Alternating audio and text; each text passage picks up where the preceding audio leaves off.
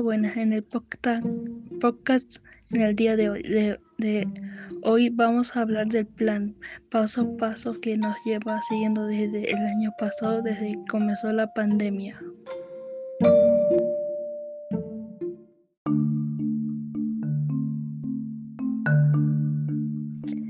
El plan paso a paso ha sido criticado por algunos y ha sido visto de manera positiva por otros, pero, pero en el día de hoy pondremos en duda en su efectividad.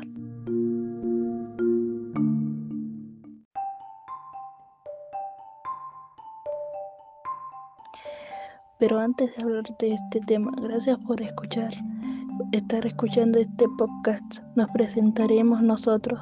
Somos Maite Barría, Montserrat Alvarado, Francisco Muñoz y Karina Barrientos.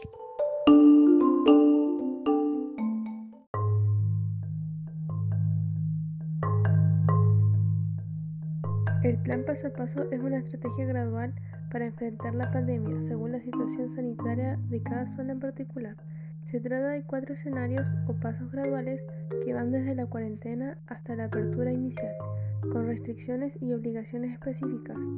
El avance o retroceso de un paso particular a otro está sujeta a indicadores epidemiológicos, red asistencial y trazabilidad.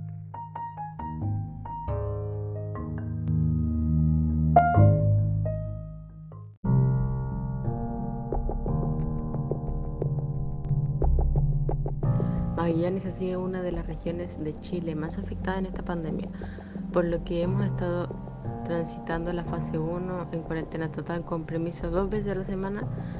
Aún no existe un buen control sanitario, por lo que hemos sido afectados en su totalidad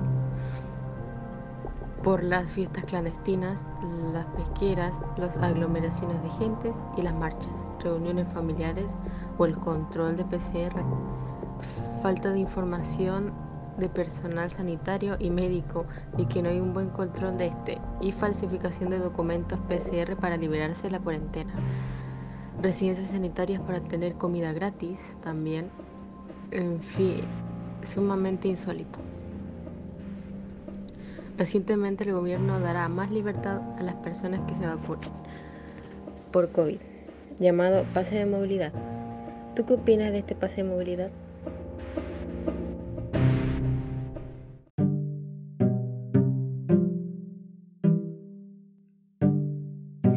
Yo opino que el pase de movilidad es una buena idea para que la gente se sienta más libre de salir a la calle.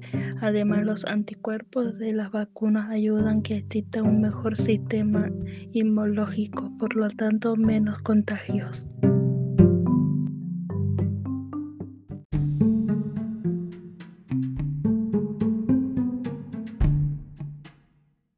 ¿Qué opinan de la fase 1?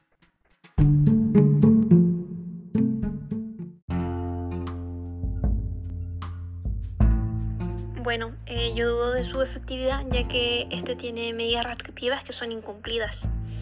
Y estas al ser incumplidas generan más brotes de COVID. Por lo tanto, se debería tener un mejor manejo de las medidas sanitarias y mayor vigilancia. Y yo no estoy de acuerdo con lo que tú dices, ya que con las medidas sanitarias impuestas es más que suficiente con prevenir el COVID. Además, cada persona tiene el derecho a su privacidad y a juntarse con quien quiera porque cada persona es responsable de sí mismo.